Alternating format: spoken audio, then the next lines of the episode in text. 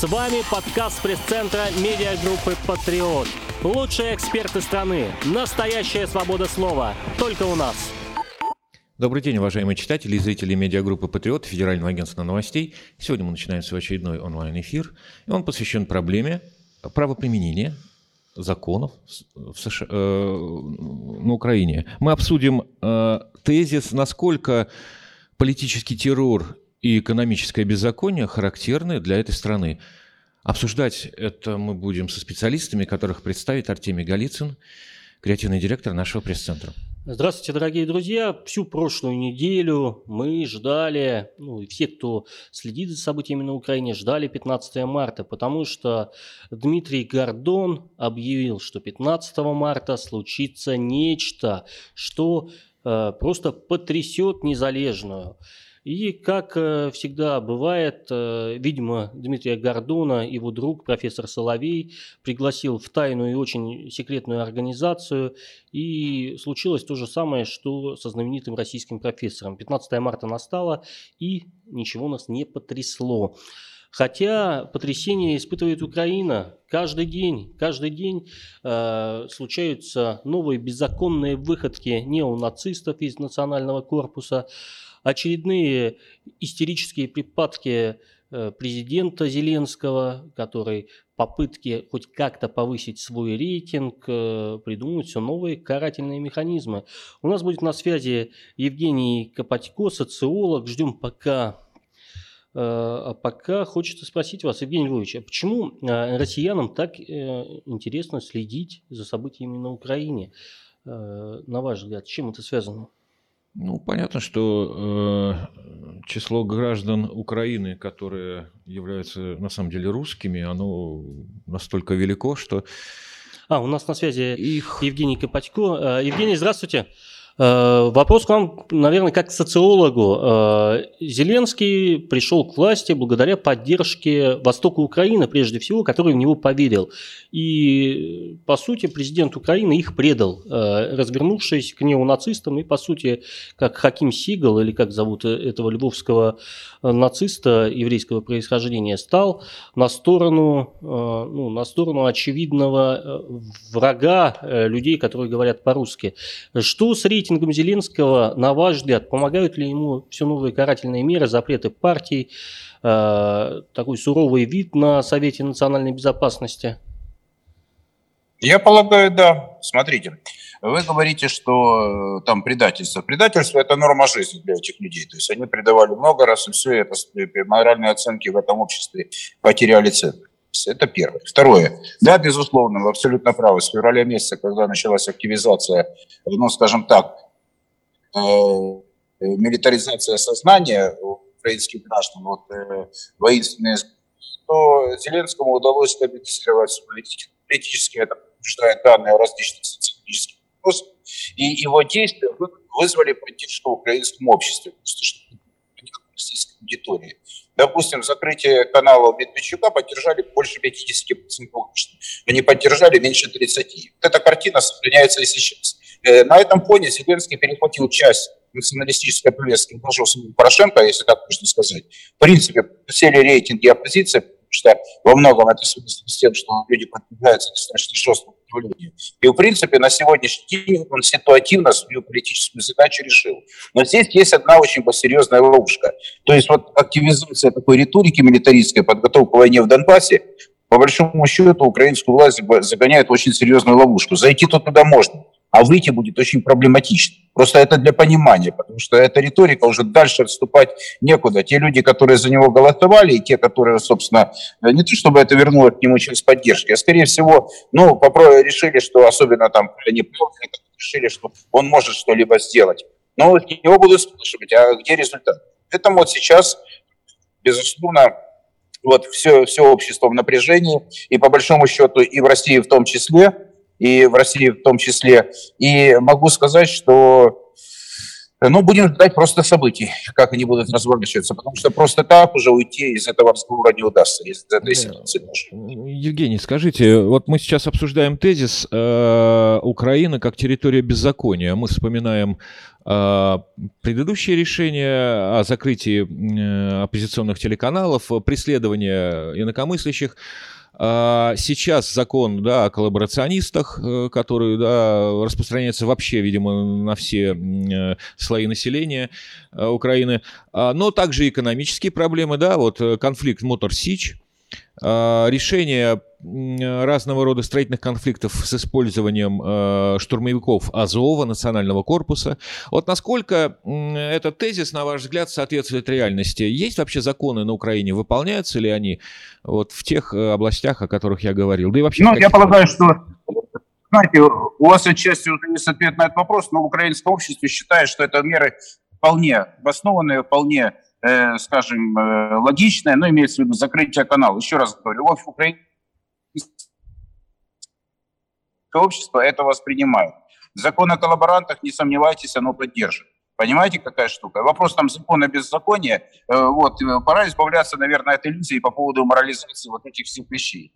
Э, украинское общество, подчеркиваю, оно переформатировано, оно живет в другой реальности. И, в принципе, украинское общество, там есть, конечно, критика и власти, безусловно, низкий, достаточно низкий уровень доверия. Но в целом общая канва, и большому счету, соблюдается, сохраняется, и политика украинских властей реализуется. Тем более при мощной поддержке Запада по поводу реформ, разговоры поводу борьбы с коррупцией, я полагаю, что э, пока общество вот за счет силы, за счет такой милитаристской повестки, оно, в общем-то, держится ну, скажем, в рамках а, тех, которые... Хорошо, но вот инвесторов-то, инвесторов-то милитаристской повесткой не успокоишь. Вот э, э, Мотор Сич у китайцев, что называется, отжали, да, и вот э, китайцы приезжают в составе официальной делегации э, в Крым, и вот насколько э, и готовы инвестировать в Крым. А насколько, по-вашему, тут есть взаимосвязь между вот, да, таким пинком от властей Украины и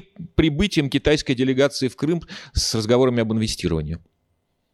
Ну, я вам скажу так, что, очевидно, можно, наверное, какую-то связь проследить. Э, китайцы очень умные в плане, скажем, ведения бизнеса в разных странах мира, и я полагаю, что это все они, ну, очень серьезные люди. Вопрос о том, что, наверное, может быть, прямой такой связки э, с Моторси еще нет, потому что все-таки э, для китайцев это другой это негативный результат тоже они получили. Но я вам хочу сказать следующее, что на сегодняшний день китайская э, вот э, повестка, они, безусловно, без последствий действия Украины не оставят, потому что, ну, там тоже американцы поучаствовали в этом э, процессе, тем более, что это показало уровень субъектности Украины. Я полагаю, что вот эти действия и шаги, скорее всего, сближают и дальше Россию и Китай, потому что, э, собственно, они видят, что на них оказывают давление по всем направлениям, начиная от гуманитарного, заканчивая бизнесово, и, и получается, что, может быть, это не самое лучшее решение в данном случае, чтобы это были осмысленные действия не под давлением, если можно так сказать, а в связи с тем, что это как бы добрая воля, логика, видение перспектив ну, будущее и противостояние. Э, что-то мы не услышали финальную, финальную фразу вашу не услышали мы. Тем, кто я хочу сказать, что это, эта логика событий такова, что э, России и Китаю нужно очень хорошо думать и выстраивать свою стратегию относительно перспектив взаимодействия, не обязательно под давлением, а просто с точки зрения здравого смысла и отстаивания а, своих да, собственных угу, политических понятно. и экономических интересов. У меня к вам как к социологу последний вопрос, ну от меня во всяком случае, у коллеги еще будет. А, как вы можете объяснить парадоксальную готовность а, русских жителей Украины разговаривать на языке, вот на этом, на украинском? А, семь лет вот они вот это терпят и не возмущаются особо. В чем дело? А кто вам сказал, что 7 лет? В вашем вопросе вот есть такое ощущение полного непонимания ситуации, процесса. Не, не, смотрите, э, я понимаю ситуацию. В 2014 году им обещали, им обещали государственный закон о языке. В 2014 я услышал году. вопрос. Угу. Я услышал вопрос ваш. Я говорю, не перебывайте меня, пожалуйста. Речь идет вот о чем. Что еще раз говорю, это большое заблуждение. Этот процесс идет на протяжении более чем 30 лет. Это первое. Это удивление почему-то вызывает сейчас у экспертов и у журналистов. Этот процесс дерусификации начался наиболее активно, как ни парадоксально, при Кучме, даже не при Кравчуке. когда закрывались русские школы, когда вам об этом говорили много, что русский мир сокращается, на Украине в том числе. То есть здесь никаких действий, никаких решений не было. А люди терпят или нет? Да, они терпят. Да, люди эту повестку приняли. Большинство людей, вам еще другие социологические данные приведу, что больше 50% граждан, даже ближе к 60%, выступают за то, что, чтобы одним э, языком государственным был только украинский язык. Причем почти половина уже на э, юге Украины и больше трети уже на востоке Украины. То есть процесс дерусификации поддержан обществом. Это поддержано почему? Потому что других действий по защите русского языка не случалось. Те силы политические, которые многие выступали за русский язык, то есть по большому счету, ну, относительно какие-то шаги сделали, это партия региона. Но еще раз говорю, это ни в коем случае, чтобы ее там как-то обелять, там э, хватило угу. в политике ошибок, особенно в гуманитарной. Там речь не в оправдании. Дело в том, что гуманитарная сфера, она была э, на периферии интересов и отношений. И об этом, собственно, и позиция России во многом была, особенно во времена Черномырдина, потому что самый большой провал в гуманитарной сфере был при нем, это чтобы вам было понятно, потому что гуманитаркой совершенно не занимались на постсоветском пространстве. Отсюда и результат, потому что сюда зашли э, британцы, сюда зашли американцы, в данном случае я никогда не критикую там внешний фактор, потому что проблемы, внешний фактор начинает работать, в том числе по дерусификации, когда внутренние силы элиты не хотят защищать свой язык, свою культуру и свои традиции. То есть это не после 14 года случилось. После 14-го это усилилось. И законодательно закреплены все. Русского языка нет в обучении, русский язык вытесняется из сфер бытовой жизни, и этот процесс будет успешно реализован, я вас уверяю. Да, но только вы не ответили, почему это происходит. То есть только потому, почему? что Россия потому не что, еще раз, ответ, не только, потому что, знаете, в России нужно определиться, это либо часть русского мира, либо это суверенное право решать свои вопросы. Вот в российской политической элите и в экспертном сообществе существует два, два мнения, что это э, дело э, самих украинцев, и второе, что это часть русского мира. Но в этом плане, еще раз говорю, обвинять Россию в том, что там она не занимается украинскими вопросами, было бы некорректно, несправедливо в данном случае. Но когда, э, скажем так, русскоязычные, русскокультурные граждане, они пытаются каким-то образом отстаивать русский язык и не имеет поддержки извне, то да. Ведь английский язык, там, евроатлантическую интеграцию, ее поддерживают извне, и в украинском обществе это имеет отклик. Это нормальная политическая жизнь для любой страны. Поляки приняли американские ценности, американские интересы стали членами НАТО. А еще лет 30 назад они были членами Варшавского договора. Вот так все в мире происходит, в том числе и в гуманитарной сфере. Если у тебя нет э, поддержки энергии внутри, первая ключевая проблема украинского общества очевидна. Еще раз говорю, и тех людей русских, которые там и сейчас защищают в очень тяжелых условиях э, русский язык, пытаются как-то э, каким-то образом противостоять э, дерусификации. Ну, их обвинить чем-то, ну, было бы самое некорректное, самое не, не неправильное, что ли, дело. Но, тем не менее, вот такая ситуация. Украинское общество сломали по этому образу, перекодировали. Потому что ключевой, почему еще? Потому что работали, на Украине работали с молодежью, работали вот то, чего нет ни здесь, ни в других странах. Э, вот э, почему они получают э, такой результат? 30 лет там работал фонд Сороса, вы об этом говорили много раз, там различные другие американские, немецкие, британские организации. То есть они работали с молодежью. Ключевое отличие – они работали системно. Это вопрос прямой на ваш, э, вернее, это прямой ответ на ваш вопрос. Что такое, когда 30 лет работают люди по подготовке элиты, по-другому заточены, с другими ценностями, ориентирами, с другими э, задачами? Вот это и получается таким образом. И вы не думаете, что это только на Украине случилось. Процесс э, дерусификации потихонечку идет в Белоруссии. В Армении ситуация та же самая. Там тоже работают с молодежью. В Азербайджане та же самая ситуация. В Казахстане, назовите любую страну, та же Молдова. Я вам пример приведу, опять-таки, по русскому языку. Откуда это берется? 6-8 тысяч студентов ежегодно из Украины обучаются в Польше. Э, порядка 5 с лишним тысяч студентов из Беларуси обучаются в Польше. Э, количество студентов, которые из Азербайджана приезжают в Турцию, увеличилось за 5 лет в 3 раза, а, а в России сократилось в 6 раз. Вот здесь образовательный сегмент имеет большое очень такое значение, не только символическое, но и практическое. То есть человек уходит в сторону от обучения на русском языке. И скажу вам больше, эта тема, почему это случилось. В 90-м году на русском языке в мире разговаривали, по данным экспертов, около 400 миллионов человек. Сейчас, вот опять-таки, по данным различных организаций, они немного разнятся, но принципиально не меняются. Порядка 150 э, сократилось, э, скажем так, меньше на русском языке стали говорить на 150 миллионов меньше. Это практически как население России. Вот это за 30 лет. Это не только на Украине случилось. Ну, это да. произошло и случилось в мире. Вот Спасибо. такая картина. Если я ответил на ваш вопрос. Да, да, ответили. Да. Спасибо вам да, большое. Тоже Еще у коллеги вопрос. На, на, на эту тему действительно много говорим. У нас белорусские эксперты с горечью говорили, что в Польшу уже уезжают учиться больше, чем в Россию. Вот-вот начнут, по крайней мере. А, такой вопрос. Это справедливо.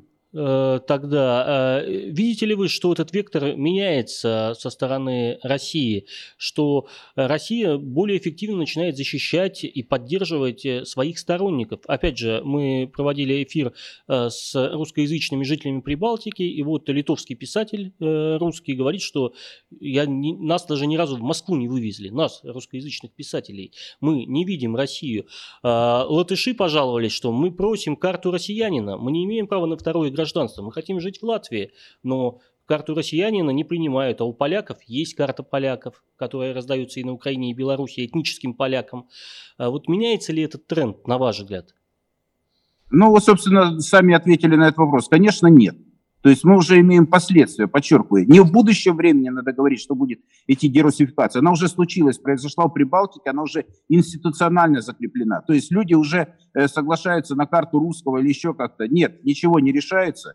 Никаких действий системных, подчеркиваю, еще раз, ключевое слово, я вашему коллеге говорил о том, в чем принципиальное отличие. Там системная работа идет по всему направлению. Создан, и уже выросла элита и работает, которая антирусски заточена. Что бы вы ни говорили и как бы вы сейчас э, не пытались найти контраргументы, их просто нет, потому что нет системной работы, нет понимания, нет стратегии на постсоветском пространстве. И дальше эта ситуация будет усугубляться.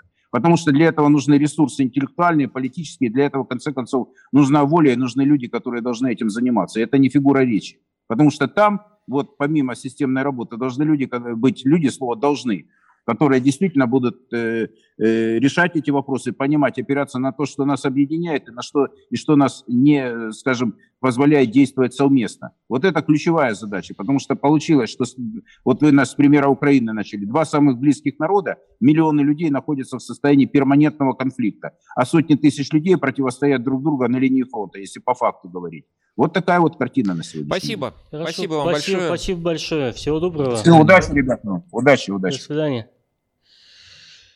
такая, на самом деле, печальная картина, и сложно даже спорить, что действительно, к сожалению, русский язык э, и э, тех людей, которые любят Россию за пределами нашей страны, на мой взгляд, поддерживаем, очевидно, недостаточно. Евгений Львович, что вы скажете? Согласны, не согласны с нашим экспертом?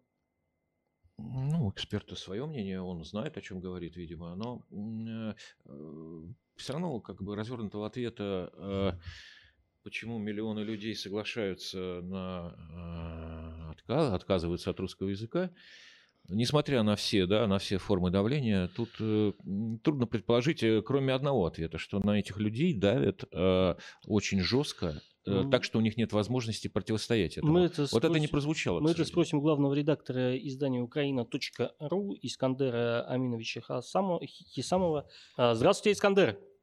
Здрасте.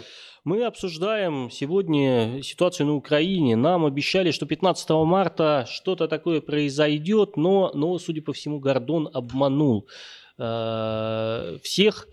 Э, но такое бывает. Э, мы только что говорили с социологом Копатько Евгением, э, и он обратил внимание на 30-летнюю дерусификацию Украины, что не сейчас это началось, а 30 э, лет назад еще при Кучме э, активно стали бороться с русским языком. Э, почему все-таки нет сопротивления на Украине, что их пытаются заставить говорить на чужом языке? Ну, во-первых, я бы сказал, что еще при Ленине э, началась отчасти дерусификация, которая шла под э, лозунгом украинизации.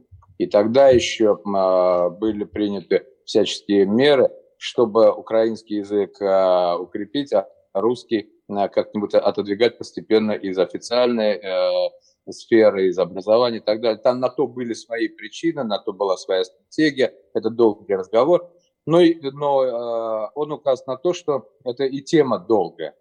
Вот. Они, естественно, что поскольку когда-то было заявлено, что Украина не Россия, а это было заявлено тоже не, даже и не Кучмой в его знаменитой книге, а самим фактом Беловежских соглашений.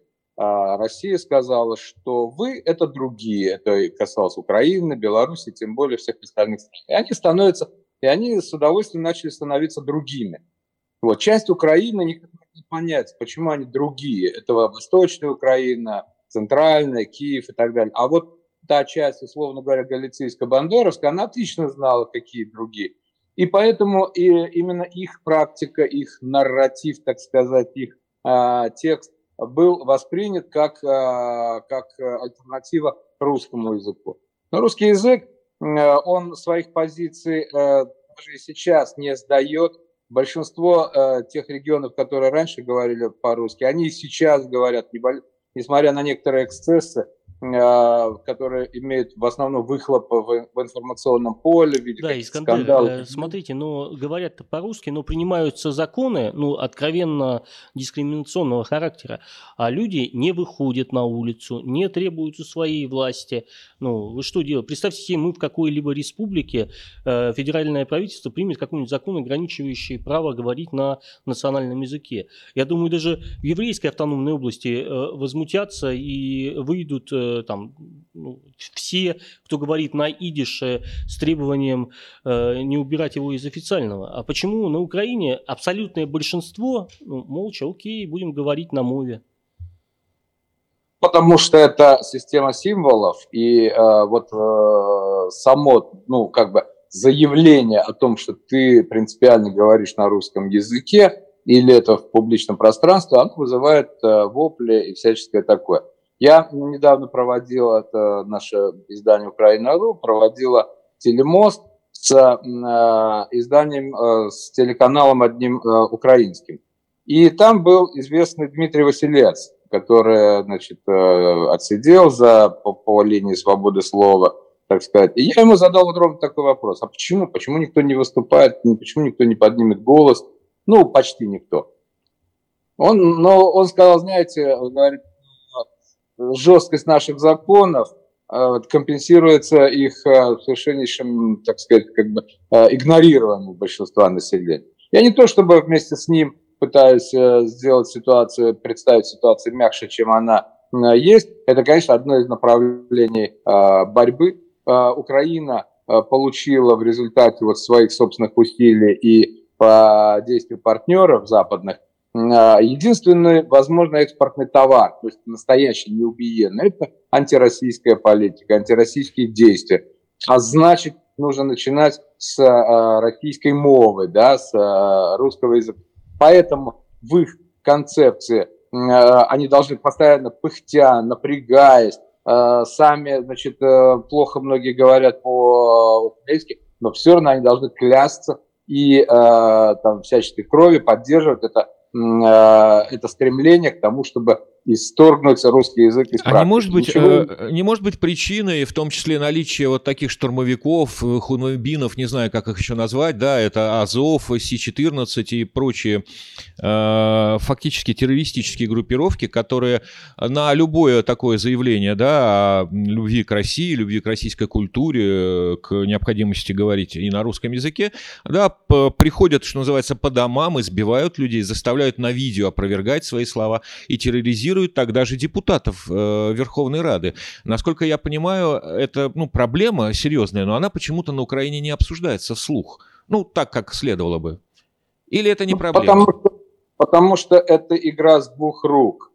Вот. Официальный Киев, официальные лица, руководители всяческих администраций, МВД, тот же Аваков там и другие, давно приручили этих чертей, значит, э, и те э, выпрыгивают из тех табакеров, которых их посадили, когда нужно. Они на, на платье у режима, и когда нужно что-то изобразить, что законным путем вроде нельзя с, с такими там оппонентами, они э, запускают вот этих вот э, негодяев. Те с удовольствием выполняют этот заказ, потому что, во-первых, это им по душе такое занятие, а во-вторых, за это еще и, э, и платят. Сейчас вообще на Украине это большой бизнес, такая неформальная как бы поддержка власти неформальным, незаконным, криминальным путем. Э, я имею в виду вот, вот все там, э, то, что вы сказали. Это когда нужно, прибегают люди с дубьем. Когда нужно властям, прибегают люди Дубьем. Властям неудобно приходить с, с чем-то со своим. Заменяют решение Совета по национальной безопасности, вообще не конституционным органом, решения там судов, правительств, Рады и так далее. Дальше. Э, в информационном пространстве. Это целая туча каких-то э, вредителей, которые лезут во все, пишут жалобы в Facebook, там в Google, не успеешь там что-то написать, они э, везде это самое пишут, это как бы общественность. Mm-hmm. Вот такая у них спевка. Спевка такая произошла, активной, так сказать, общественности, включая общественность с компьютером, с дубьем, там, с топорами там, и со всякими делами, и этой власти, что указывает на преступное вообще содержание самой этой власти. Э, хорошо. А э, что скажете о последствиях э, так называемого закона о коллаборационистах, который предполагает да, ответственность ну, за отказ от критики России как государства-агрессора, симпатии к России, к русской культуре, ну и прочие да, ограничения. Что, что будет в результате, если этот закон примут? Каковы его перспективы? Что, как, Каковы перспективы тогда в отношении жителей э, непризнанных республик? Что вообще произойдет? Нарисуйте прогноз. Это закручив... закручивание гаек, решение давления внутри этого э, сосуда. Э, это страх, потому что они ничего не могут сделать с российским влиянием. Ведь когда они говорят, что мы должны защитить украинский язык и украинскую как бы идеологию от русского влияния, они ведь не, не лукавят, они действительно боятся. Потому что из всех утюгов украинцы смотрят русское, российское телевидение. И, ну, то есть из интернета. Э, сейчас свобода. И с кем я только не общаюсь на Украине, все все знают, что у нас в информационных каналах, что сказали на шоу Соловьева, что сказали там ну, Скобеева и с Поповым, и все, все это дискутируют. То есть эти сигналы наши, наши э, проходят туда, и они э, взбаламучивают их э, националистически ориентированные умы вот, зачеркивает работу школы, там, э, их украинской с э, пятиминутками ненависти и так далее. Поэтому они лихорадочно отбиваются и устраивают такие э, вещи, чтобы запретить вообще украинцам. Так а что они сделают? Потом... Они, неужели они отправят в тюрьмы там половину населения Украины? Это же ну, ну нереально. Ну, пола половина, половина, не половина. Зачем? Он э, как бы коллаборационист проявлять в каких-то действиях. Я вот только что упоминал, что мы проводили телемосты с нашими украинскими коллегами. Вот два провели, на третий они говорят, вот у нас там, нас уже предупредили из СБУ, да, что вот просто за одну беседу со мной, да, за то, что они просто разговаривают свою точку зрения, которая отличается от точки зрения э, российского руководства и меня как журналиста. Вот они уже под эту статью, под... но кому будет хуже от этого? Нам будет хуже, но нам будет менее интересно, потому что мы не будем получать э, фидбэк и контакты, там, э, мнения наших украинских коллег вот прямо из первых рук или из первых. Ну, нам будет тяжело, мы это переживем. А э, украинскому э, населению придется опять из нечистых источников пить их, Нет, это будет... понятно, что они, да, что-то не узнают. А вот э, э, я имею в виду правовые последствия. Ну вот, скажем, э, жители Луганской, Донецкой, да, областей Украины, они же, ну, мы знаем, как они настроены, да, к Киеву, они его не любят. А ожидать ли там концентрационных лагерей вот на той территории, которую контролирует Киев? Что вообще? А, в Садессе вся... что будет? Всякое, всякое может быть в тенденциях и в пределе. Я уже процитировал этого нашего коллегу из Украины, который говорил, что э, жестокость этих законов компенсируется их невыполнением. Там будет выборочное применение этих законов. Естественно, всех за, за доброе слово в адрес России там или еще чего-то такое в, в быту не будут, не смогут они посадить, там столько его лагерей нет, столько охранников не наберут. Вот. Но кого-то будут все время под, под, под это дело подгонять. То есть выборочное правосудие, как а, а, обычно бывает, друзьям все, врагам закон. А, скажем, вот скажем когда... отжимать бизнес, да, вот на этом, э, на этом основании. Запросто. Кого, как Медведчука, да? да? Запросто, запросто, да, можно придраться к тому, что человек или имел, или имеет бизнес-связи с какой-то собственностью в России, там еще что-то такое. Вот, всегда можно э, прищемить. Вот, кстати говоря, бумеранг возвращается. Сейчас все говорят о, о квартире э, Зеленского в Крыму. Вот. Да, это тоже как, как, кстати, он там платит какие-то там деньги за, за, за недвижимость, налоги, все сотрудничает с ужасным э, режимом. Значит, в принципе, доводя дело до абсурда, можно сказать и так. там большие, большие куски собственности у многих украинских политиков и олигархов, которые находятся в Крыму или в приграничных районных а, областях России. Ну, эту собственность отожмут. Ну да, видимо, Нет, украинские же, украинские же. У Зеленского их... квартиру пока не отожмут. А, ну а когда он ослабнет, да, может быть. Угу. Хорошо, спасибо. Спасибо большое. вам большое. Удачи вам в вашем. Всего доброго. И побольше читателей Удачи. из Украины. Да. Спасибо. Да. Пока Хорошо. еще это возможно. У нас сейчас будет на связи бывший премьер-министр Украины, председатель Комитета спасения Украины Николай Янович Азаров. Э, собственно, популярность Николая Яновича на украинском телевидении растет, потому что ну, жители Украины поняли, что действительно э, премьер-министр и политик, э, который является профессионалом, а не шоуменом, дорогого стоит. К сожалению, таких политиков на в современной Украине осталось мало, а те, кто остался, Э, преследуются, преследуются Советом национальной безопасности, э, придумывается против них санкция для того, чтобы любой ценой удержать, ну, по сути, антинародный, как бы это ни звучало, э, клишированно, антинародный строй. Ну, Я хочу напомнить про закон, который вот сейчас обсуждается, закон о коллаборации. Фактически в случае Э, какой-либо формы реинтеграции Донбасса э, на Украину, федерализации или еще какого-то, все жители Донбасса, э, то есть ДНР и ЛНР, будут подвергнуты наказанию. Согласно просто букве этого закона, они будут наказаны и, и за, уже. за то, что да, отрицают э, то, что нельзя отрицать на территории Киева. Э, соответственно, э, больше того, этот закон и нарушает Минские соглашения, потому что там прямо написано, что ну, невозможно преследовать людей за убеждения, в том числе выражаемые вот таких симпатиях к России. Поэтому этот закон удивительным образом противоречит вообще ну, вообще любому праву, включая международное, кстати. Но многие наши эксперты да, говорят сейчас, что, скорее всего, он будет принят. Ну, я думаю, он будет принят именно для того, чтобы ни в коем случае не допустить возвращения Донбасса э, в состав Украины, э, потому что фактически это, конечно, сейчас независимое государство, и, наверное... Э, так, а таким образом как раз украинская власть и делает это? Ну, конечно, украинские политики как огня боятся, что жители Укра... Донбасса станут снова частью Украины. Во-первых, политический ландшафт немножко поменяется, во-вторых, придется им пенсии платить, зарплаты платить, вкладываться в Донбасс. А что вкладываться? И не дай бог эти люди выберут не Зеленского, не Порошенко, а какого-нибудь э, политика, который э, относится к России не как к государству-агрессору. Вот Николая Яновича Азарова выберут они.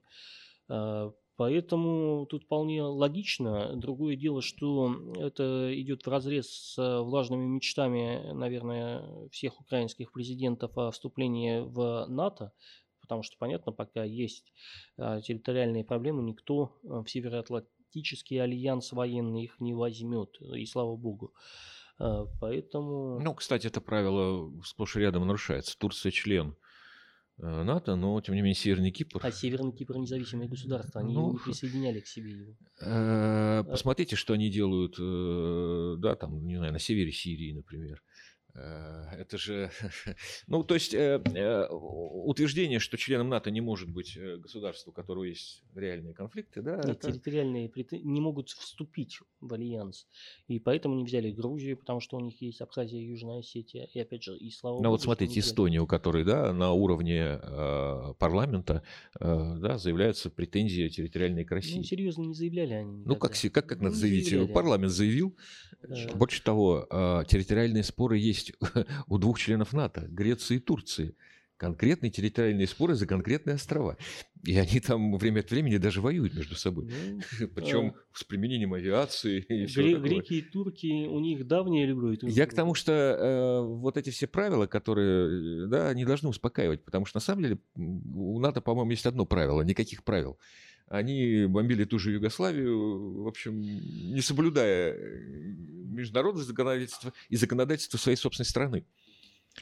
Так, э, сейчас подключим Николая Яновича по телефону. Э, здравствуйте, Николай Янович. Э. Мы обсуждаем, э, мы обсуждаем сейчас Украину. Э, некоторые наблюдатели называют ее территорией беззакония, говорят о политическом терроре, экономическом беззаконии, вспоминая ситуацию с Мотор Сич или еще да, с чем-то. Что можете сказать об этом тезисе? Насколько Украина сейчас это территория закона? Ну, надо исходить из того, что Украина сейчас потеряла свою субъектность после переворота и управляется внешними силами, прежде всего американцами. Вот это главный постулат.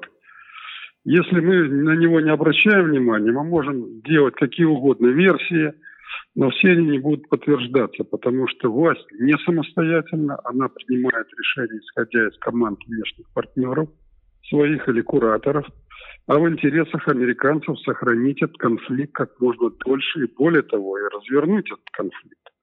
И поэтому все, что делается этой властью, да, все делается ради этого. А облекается это во что угодно. В агрессию России, там, значит, в борьбу с оппозицией, в какую-то пятую колонну и так далее. То есть, по существу, в стране сейчас происходит нацификация страны, я бы не сказал, что э, значит, там националистические силы так сказать, верховодят, потому что националистические силы так или иначе заинтересованы в развитии своей страны, так или иначе заинтересованы в ее независимости. Сейчас ни о, ни о какой независимости нельзя и говорить, потому что все кадровые назначения делаются только с согласия американцев. Премьера, ключевые фигуры – Внутренняя политика осуществляется исключительно по рекомендации Международного валютного фонда. Ни одного самостоятельного решения. Ни одного, подчеркиваю.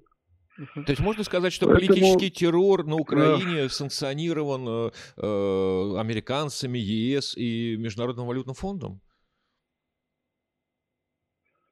Ну, я опять вас не слышал. А, то есть можно сказать, что политический э, террор да, на Украине, ну вот это беззаконие, санкционировано Соединенными Штатами, э, санкционировано Европейским Союзом, санкционировано Международным валютным фондом. Ну, абсолютно. Скажите, э, какое правительство рискнуло бы запрещать телеканалы, накладывать санкции на своих граждан, арестовывать журналистов, если бы не имело прямую поддержку или прямые команды от своих хозяев. Ну, найдется вот в Европе такая страна, которая будет вести себя настолько нагло и беспардонно по отношению к своим внутренним политическим силам. Э, Спасибо. Николай Николаевич, э, хочу вам вопрос задать как государственнику, как управленцу. Вот ситуация с Мотор Сич. Э, как вы ее оцениваете? Нужны, нужны ли были эти китайские инвесторы? Правильно ли поступил Зеленский? И что будет с этим предприятием, на ваш взгляд? Как только приходят к власти в Украине оранжевые силы, мы это наблюдали в 2005 году, времена правления Тимошенко и Ющенко, и мы наблюдали это после государственного переворота, основной удар наносится властью по военно-промышленному комплексу Украины. То есть идет болтовня о том, что там, значит, вот мы будем значит, заниматься новыми разработками, будем внедрять новое какое-то супер-пупер оружие. На самом же деле идет глубочайший развал наших крупнейших комплексов, связанных с обороной. Прежде всего, это такие предприятия, как ну, в тот же Мотор Сич, например, и не только Мотор Сич. Вот если взять, у нас все-таки достаточное количество предприятий военно-оборонного комплекса, это где-то порядка 150 предприятий, в том числе есть крупнейшие, серьезнейшие предприятия. Давайте посмотрим, наши верфи стоят, наш завод Антонов, который делает э, военно-транспортные самолеты, может делать, тоже стоит. За 7 лет ни одного самолета не выпустил. Сейчас собираются ликвидировать его аэродром, на котором, собственно, и проводят все основные испытания самолетов, летные испытания, имею в виду. Теперь вернемся к Мотор Сич. Ну, это наиболее технологическое наше предприятие, которое, ну, во-первых, сочетается с конструкторским бюро, которое расположено также в Запорожье, является не только разработчиком, но и изготовителем высокотехнологичных двигателей, в том числе для крылатых ракет, в котором, ну и авто, естественно, вертолеты, самолеты и крылатые ракеты. И вот по нему целенаправленно наносится удар. Во-первых, лишили его заказа российского, так? На котором, наверное, 75% э, было нацелено производственных мощностей. А раз лишили заказа и не дали своего заказа государству, значит, естественно, предприятие разрушается. В этих условиях акционеры, а его акционировали, это предприятие, стали искать инвесторов. Нашли китайских инвесторов. Ну, правильно или неправильно, это дело такое, значит. Надо прежде всего было, конечно, загружать предприятие государственными заказами, поскольку оно работает на оборону страны. Но команда совершенно другая. Команда разрушить это предприятие. А для того, чтобы его разрушивать, надо лишить его заказов, и нужно воспрепятствовать его инвестированию в это предприятие каких-то других стран. Ну, в данном случае Китай. Причем пошли на конфликт с Китаем, который является крупнейшим нашим торговым партнером. Крупнейшим. Закупает у нас больших количествах кукурузы там и так далее. Продукты аграрного сектора. Э, собирался нам поставлять вакцины. Очень серьезно Китай нам помог в начале пандемии, когда Украина вошла в эту пандемию абсолютно не готовой. Даже не было своего собственного производства масок. Я уже не говорю что организовать производство масок – это вообще плевое дело. И тем не менее, значит, не смогла эта зелен, зеленая власть организовать. И вот вынуждены были просить Китай. Китай нам поставил громадное количество защитные костюмы, маски, и аппараты для искусственной вентиляции легких и так далее, и так далее. Ну, отнесся так, как всегда к нам относился, как к дружественной стране. Э, и вот такая вот реакция, значит, по команде. Ну, я напомню, что это же не первая реакция. Вот по команде американцев мы отказались выполнять контракт на строительство Бушерской атомной станции в Иране, например. Это было в 2000-х годах, в начале 2000 года. Э, по команде американцев мы отказались поставлять сварочное оборудование в Иран. Ну, я могу другие примеры приводить, когда грубые команды и, так сказать, страна послушных выполняла ущерб своим национальным интересам. Николай Янович, Поэтому а... то, что а... происходит с Мотор Сичью, это такой классический пример вот, колониального управления страной. Ну да, да. Э, Николай Янович, а э, что вы можете, как можете прокомментировать заявление представителей Министерства обороны Украины, что они в ближайшее время вот собираются отказаться от э, наследства советской авиации и перейдут на американские F-15, а то и F-35? Насколько вообще реалистичны подобные заявления и как вы их оцениваете? Там вы, наверное, знаете стоимость американского самолета, там, F-15, например, предполагаете, да? Угу. Вот. Ну, никакой бюджет Украины, конечно, не позволит осуществлять закупки в тех объемах, каких бы это было необходимо для переориентировки наших военно-воздушных сил на, предположим, вот э, такие американские самолеты. Значит, все это пустые маниловские мечтания, типа хорошо бы мост построить через пруд, который там у подъезда своего собственного дома располагается. Хорошо бы вооружиться там, значит, вот различными самолетами современными, американскими. Американцы нам, кстати, поставили надувные лодки, надувные катера, а, про которые сами же американцы говорят, что они, вообще говоря, не предназначены для ведения каких-либо боевых действий, для чего они поставили их, они сами не знают.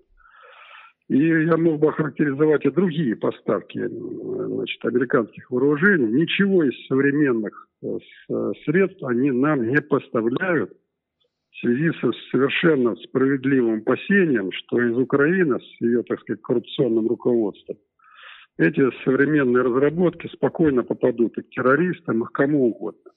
Э, Поэтому нам поставляется то, что уже значит, отработало свой век в американской армии, и что, естественно, не может никаким образом поправить э, скажем, э, так сказать, уровень наших вооруженных сил. Поэтому а давайте можете... все да. эти рассуждения оставим. А вот по, по аналогии можете прокомментировать скандал с Одессой, где вот собирались якобы производить какие-то американские вертолеты, но американцы сами об этом ничего не знают? Ну, я не знаю, как они там собираются вертолеты производить, э, значит, потому что, ну, помимо двигателей, которые мы могли бы производить, но Значит, нужна лицензия, нужна технология, кто будет эту технологию реализовывать. Ну, все это, слушайте, все это абсолютно несерьезно. Вот. И как, как я думаю, и многое другое, что сейчас мы слышим, но Зеленский собирается 16 аэропортов построить в Украине. Он бы хоть, так сказать, рассказал бы, за счет каких средств и где именно он собирается строить эти 16 аэропортов. Мы с громадной натугой да, построили там, ну, грубо говоря, три аэропорта. И то на базе существующих, частично реконструируя, частично модернизируя. Но мы занимались этим с 2002 по 2011 год. Это 10 лет. Так, на минуточку. С перерывами, конечно. Вот. Когда он собирается и за счет чего он собирается строить, ну хотя бы задал простой вопрос, а кто будет этим заниматься? Кто эти строители? Где эти мощные строительные организации? Ну да. Семь лет стоит, у коллеги лет вопрос. в Киеве угу. стоит мост, чрезвычайно нужный Подольский мостовой переход, который связывает Троещину, это круп, крупный населенный район Киева, с центром города. Вот семь лет он стоит, и палец о палец не ударили. Вот вам, так сказать, все эти обещания. Да, Николай Янович, так, такой вопрос. Э, вы долго были одним из руководителей Украины. Э, почему даже когда был Янукович, когда были вы председателем правительства, не был решен вопрос с русским языком как официальным хотя бы? Э, сейчас мы видим, что э, с русским языком... Поближе, пожалуйста, к микрофону, да. я Поч- ничего не слышу. Почему за долгие годы не был решен вопрос с русским языком как официальным, даже когда был Янукович президентом, когда вы были председателем правительства? Что останавливало? Не понял вопроса, к сожалению, вы извините, но слушаю. А почему русский язык не стал на Украине официальным во время правления Януковича? Ну, вот об этом много очень говорят. Значит, э, в Конституции, как государственный язык, который был принят в 96 году, когда в стране не было никакого разгула неонацистов и не было разгула националистов, Конституции 96 года, я напоминаю, когда у нас, э, в общем-то, в парламенте, в Верховной Раде было ну, значительное количество здравомыслящих людей, и тогда значит, э, не удалось проголосовать за два государственных языка. И э, в Конституции было записано, что украинский язык является государственным языком, но Конституция гарантировала э, свободное использование во всех сферах жизни русского языка. Специальная статья была этому посвящена.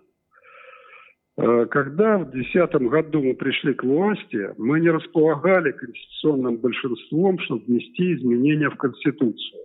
То есть наша коалиция, которая включала там коммунистов, там еще одна фракция и партии регионов, она насчитывала где-то 236, по-моему, или 240 депутатов.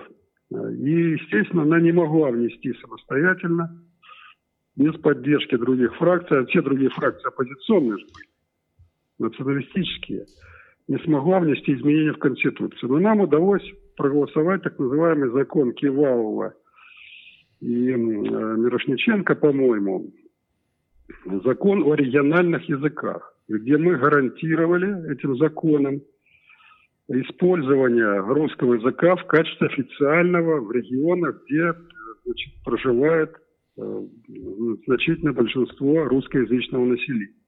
Этот закон абсолютно устраивал всех, ну как всех устраивал, кроме националистов, естественно, и нацистов. Но он был проголосован, вступил в силу, и вот вы знаете же, что 22 февраля, в день государственного переворота, первым же решением, которое, ну, собственно говоря, три ключевых решения, которые хунта провела э, в момент государственного переворота. Первое – это отставка Януковича, так называемая, да, Второе – это закон об амнистии, куда они записали все абсолютно статьи Уголовного кодекса по совершению преступления со стороны участников переворота. И третий законопроект, а стоял он в повестке дня первым, кстати, это об отмене вот этого закона о региональных языках.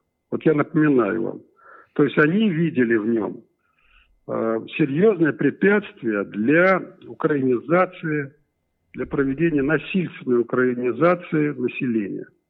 Поэтому, когда нас вот постоянно, а вот вы были у власти, не приняли. Но вот не было у нас 300 голосов, и мы не могли никак принять изменения ага. Конституции. Понятно. Потому что не хотели. Э, последний, Они могли. Да, последний вопрос. Э, скажите, пожалуйста, видите ли вы сейчас конкурентов у Зеленского? Кто сможет с ним побороться на выборах за президентский пост? Ну, разве что Порошенко? Или остались еще политики, которые могут э, в таких условиях действительно бросить вызов Зеленскому? Вот сейчас это самый главный вопрос – почему произошла ситуация э, на выборах 2019 года? Да потому что оппозиция, а все-таки у нас значительная оппозиция, опирающаяся на юго-восток и центр Украины, не смогла выдвинуть конкурента Порошенко, достойного конкурента Порошенко. И, воспользовавшись этим, наши кукловоды выдвинули Зеленского, понимая прекрасно, что Порошенко на второй срок не пройдет. В силу исключительной ненависти к нему подавляющее большинство населения Украины. Ну, громадный антирейтинг. И вот Зеленский на этом, собственно говоря, и сыграл. Ну, не, не Зеленский, а те, кто двигал этого Зеленского, так? Но произошло это вследствие того, что национали... Э, силы оппозиционные раскололись. Там и Бойко, и Мураев, и, значит, эм, Добкин и так далее, так далее. То есть вместо того, чтобы выдвинуть единого кандидата, общей оппозиции, провести переговоры по, по формированию широкого фронта, они, так сказать, были раздроблены, и вот в результате Бойко, ну, там, сумел показать там результат, по-моему, 12% или 14%, сейчас точно не помню но он был не конкурент Зеленскому. Вот сейчас самая главная задача у всех оппозиционных сил не амбициями заниматься, так, а выбрать проходного кандидата, который сможет на подавляющем негативе, который заработал уже Зеленский, он сейчас уже железно заработал себе большой негатив. У него баланс доверия и недоверия превышает, недоверие превышает значительно доверие. То есть у него уже есть значительный антирейтинг. Правда, сохраняется еще так называемый президентский рейтинг, порядка там 20, наверное, несколько с чем-то процентов. Но он уже э, кандидат, который, которому можно составить конкуренцию. Подчеркиваю, а кто им может составить конкуренцию? Только объединенный кандидат от всех абсолютно оппозиционных сил. От всех. Поэтому надо вот сейчас этой работой очень серьезно заниматься. А кто эти Если люди? Такая работа не будет... Да, понятно, что сейчас идет зачистка. Понятно, что сейчас идут репрессии. И тем не менее, выдвижение кандидата, который в оставшиеся сроки сможет э, завоевать, ну, завоевать или, так сказать, иметь доверие людей, это самая главная задача сейчас. А такие есть политики? Ну, конечно, есть. Но слушайте, значит, там 30-миллионная или там 40-миллионная страна. Ну, не может такого быть, чтобы заезженные фамилии, э, значит, были единственными. Откуда взял Зеленский? Его там три года тому назад понятия никто не имел, что Зеленский может претендовать на роль президента. Но задали бы этот вопрос там где-то в 2018 году. Может Зеленский быть президентом? Я вас уверяю, 95% населения бы ответили, какой из него президент. Однако сумели его раскрутить. Вот поэтому я вовсе не, не говорю о том, что должны быть известные фамилии, всем известные на слуху. Вот как раз известные на слуху фамилии должны объединиться и выдвинуть нового человека. И сказать, что мы видим в нем будущего президента. Вот какая должна быть сейчас тактика. Хорошо. Не раскручивать этого человека. Хорошо, спасибо и... большое. Спасибо. Дай бог, что все получится. Успехов вам э, вашей деятельности. Всего доброго, спасибо. Спасибо, до свидания. Спасибо всем, кто нас смотрел. Э, в 17.00 у нас будет следующий эфир. Э, мы поговорим о социальной политике России, о том, что сделано, и о том, что следует еще сделать. Спасибо. Смотрите нас через несколько часов. С вами подкаст пресс-центра медиагруппы «Патриот». Лучшие эксперты страны. Настоящая свобода слова. Только у нас.